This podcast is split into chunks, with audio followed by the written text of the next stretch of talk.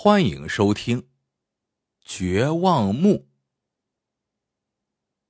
这一年，亳州的一家福生行棺材铺发生了一件大事掌柜徐永福花了一万两银子，购进了七尺长的乌桕木。此墓非比寻常，据说是三十余尺高的乌桕墓，埋在地底下，经过几百年的雨水冲刷，泥土沉积。待表皮腐化之后，取其中心，方能成为棺木材料。这是千年难得一遇的上好木材，徐永福甚是高兴。经过几个月的精心雕琢，一副七龙棺木就诞生了。所谓七龙，是徐家祖传技艺，就是把千只蝉虫捣碎成汁，调配特制汁水。涂抹在棺木上，木材遇汁水侵蚀成龙形，且不会发生二次腐烂。徐永福为人宅心仁厚，每到旱灾水灾都会倾囊相助。这天早上，徐掌柜刚打开店门，就见一个白面书生口吐白沫倒在路边。徐掌柜连忙让伙计马六背回厢房，并请来大夫看诊。大夫一号脉，叹气道：“唉，此人身中奇毒，已深入五脏六腑，就算华佗在世，恐怕也回天乏术了。”徐掌柜一听，自知此人命不久矣，便付了些银两，让大夫离去。徐掌柜刚送走了大夫，马六突然慌张的跑来报告。老爷，不好了！那书生他，他死了。徐掌柜大吃一惊，随即叹了口气说：“此人年纪轻轻，却死于非命，实在是可惜呀。”来人，将他抬入七龙棺木里。老爷，这，这不妥当吧？马六在一旁疑惑道。这人跟您非亲非故的。徐掌柜摆了摆衣袖。话虽如此，但他毕竟是死在我的福生行里，也算是有缘。速速抬入关内，待明日厚葬，休再多言。马六连连点头，让人将书生抬入关中。第二天，徐掌柜正在店里照看生意。马六又心急火燎的跑来：“老爷，老爷，出大事了！那那书生又活过来了。”徐掌柜听了甚是吃惊，赶忙赶回厢房，一看那书生坐在床上，已经能开口说话了。徐掌柜吃惊的望着马六：“怎会这样？”马六摇摇头：“小人也不知。”早上我们抬着书生选了块墓地，刚要下葬，却听见棺木里有声响，还以为诈尸呢，把大伙儿都吓了一大跳呢。徐掌柜听了之后，连忙走到棺木前，只见棺木底部有一滩黑色汁液，像是吐出来的什么毒液，把棺木侵蚀的不成样子。再一看，徐掌柜发现了一块凸起的白色木材。和周围棺木的颜色大不一样，他不由惊呼道：“此乃千年难遇的绝望木啊！”说完，便令人马上把那块白色棺木锯了下来，拿在手中反复观看。马六在一旁好生奇怪，问道：“老爷，什么是绝望木？”徐掌柜缓缓说道。绝望木，千年难遇，中毒者服了能够解毒，不中毒者吃了能延年益寿。当年祖父为了获得此木，找遍天下奇毒来做引子，但都没有成功。没想到机缘巧合之下，那书生身中奇毒，被抬进了棺木，定是那绝望木起了变化。助书生把剧毒逼出，才使得他死而复生，这真是天意呀！没料到，还没等徐掌柜高兴过来，书生却从床上跳了下来，一把夺过绝望木，说道：“此物归我。你为何如此无礼？我家老爷可是救你性命之人。”马六愤愤不平道。那书生装出一副可怜的样子，说道：“先生，在下李某，本打算进京赶考，却不料路遇同届的秀才，他记我才思敏捷，便下了奇毒，加害于我。现如今虽捡回性命，却误了考试，枉费我十年寒窗苦读啊！恰逢听先生一言，就想利用此物去京城谋个一官半职。”将来也好造福于百姓，还请先生成全，将来定会重谢您的大恩大德。说罢，李某用手用力一掰，绝望木断成了两半。他把一半扔给徐掌柜：“先生，就此别过。”说完，转身就走。马六刚要去追，徐掌柜将他喊了回来：“算了。”随他去吧。老爷，此等利益小人，今日用物贿赂，他日难保不为非作歹。马六担忧的说。徐掌柜望着手中的一半木头，意味深长的说：“传说此木质软，能被分割利用，果真如此？至于那书生，他若违背誓言。”定会被老天惩罚。就这样，几年过去了。这天，棺材店里来了一个人，进门就直往桌子底下躲，浑身像筛糠一样发抖。徐掌柜觉得奇怪，走过去一看，只见眼前这人披头散发，衣裳破烂。再仔细一打量，不觉大吃一惊。这人。不是当年的白面书生李某吗？他怎么会变成这个样子呢？马六慌忙的把店铺给关了，门口传来砰砰砰的撞门声。徐掌柜很奇怪，问马六：“这是何人？”马六惊恐道：“是十几头獠牙野猪在撞店门呢，老板。”徐掌柜心说：“奇怪。”这些野猪尽管生性暴虐，但一向是躲在荒郊野外，从没听说过野猪会跑到镇上来攻击人的。想必此事与这个李某大有关联。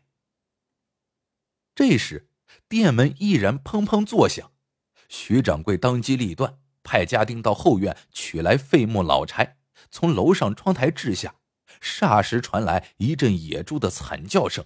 受伤的野猪纷纷夺路而逃。过了好一会儿，等门外没了动静，马六这才小心翼翼的重新开张。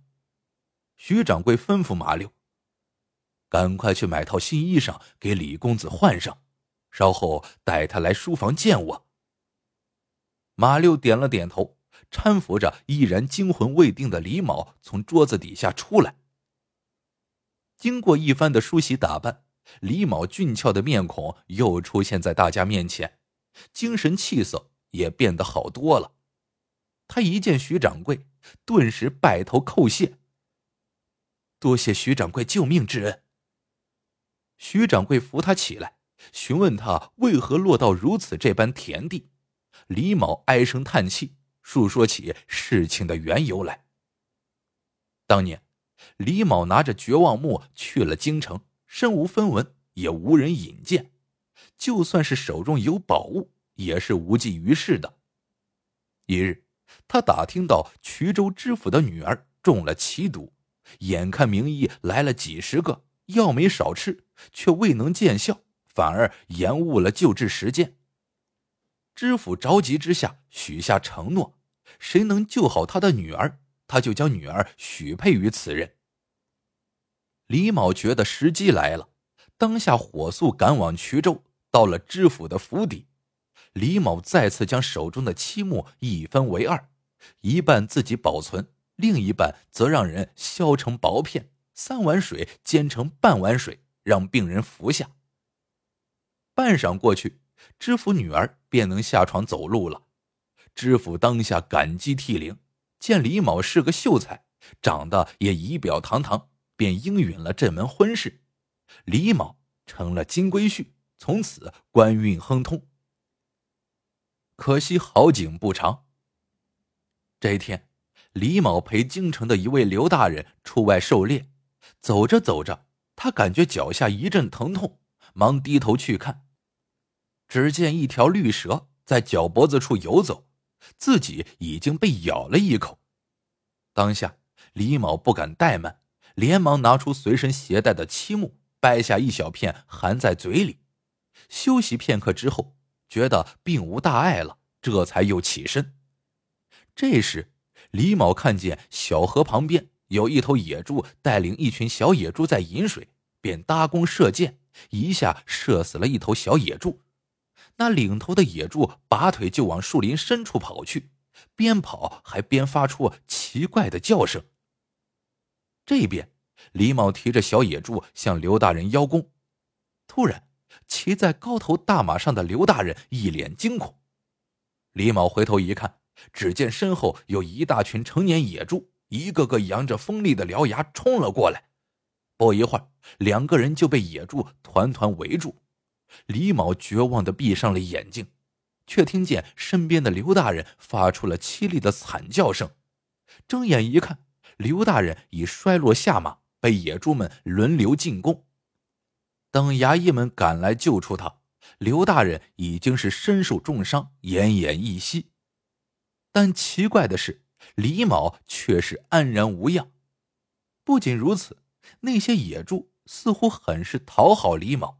用他们的头在他的脚上蹭来蹭去，而且他走到哪里，那些野猪就跟到哪里，就像君臣一样。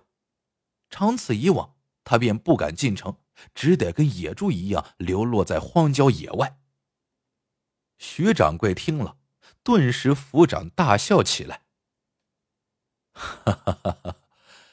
想不到公子在人道上当不成李大人。”猪道上却变成了皇帝呀！李某很是羞愧，他听得出来，徐掌柜是在埋怨自己不守诺言，整日想法子笼络大官，根本不把百姓放在心上。想到这里，他一下跪倒在地，痛哭流涕道：“徐掌柜，对不起，从今往后我一定洗心革面，求您救我一命啊！”徐掌柜叹了一口气，说道：“看来都是天意。一家用乌桕捣取自然汁，取一至两碗服下，下泻去毒济郁，所以这木材也就有了解毒的药性。不过先祖早有遗言，乌桕木变成漆木之后，中间有凹痕。”左右漆木功用各不相同，当年你取走那一半是解百毒的，剩下的一半是延年益寿的。想必咬你的那条蛇并没有毒，但你却误用了那解毒的漆木。没毒的人误食解毒漆木不会有大问题，但却会在体内形成一股特殊的气味。类似母猪发情的味道，所以这野公猪这才跟着你跑。李某听得眼睛都直了，连连磕头：“徐掌柜，请您想法子帮帮我吧！若不能解除这个体味，我的一生也就毁了呀。”徐掌柜望了望李某，无奈的说。左右两半漆木相生相克，要解你体内漆木余毒，就必须把这延年漆木含在嘴里。说着，徐掌柜就要掰下手里的一半延年漆木来。突然，徐掌柜感觉脖子一凉，李某居然用匕首顶住徐掌柜的脖子，然后一把夺过延年漆木，说道。对不住了，徐掌柜，有此延年期木，我可以将此物进贡给刘大人，肯定能够获得赦免，还能再走仕途。李某把徐掌柜往马六身前一推，又趁乱跑了。徐掌柜望着远去的李某，摇摇头道：“唉，此人心染剧毒，已经无药可救了。”再说李某拿着那块延年漆木，先解除了自己的体味，然后又回到了京城，想向刘大人献宝。他又觉得直接将这一块漆木直接拿过去恐怕不妥，于是连夜将漆木放至大锅中熬煮。次日，端着一罐药水直奔衙门。不料刘大人却完全不相信李某，还大声呵斥道：“哼，本官被你害的还不够惨吗？你休要再骗本官！来人呐，将此人重打三十大板后赶出衙门。”第二天，天降大雪，街上冷冷清清的。早上，有人在街面上发现了一具冻死的尸体，此人不是别人，正是李某。他身边还放着一个药罐子。据说呀，这延年益寿的漆木不同于解百毒的那一半，只要熬过水就会失效。不过，到底是真是假？已经无从考证了。再说徐掌柜，虽然说没有了延年期木，但他最后也是长命百岁了。这可真是应了一句话：“善恶到头终有报，不是不报，时候未到。”当然，这里面的报也分恶报和善报。好了，这个故事到这里就结束了。但行好事，莫问前程啊，小伙伴们。最后别忘了一键三连，感谢您的收听，我们下个故事见。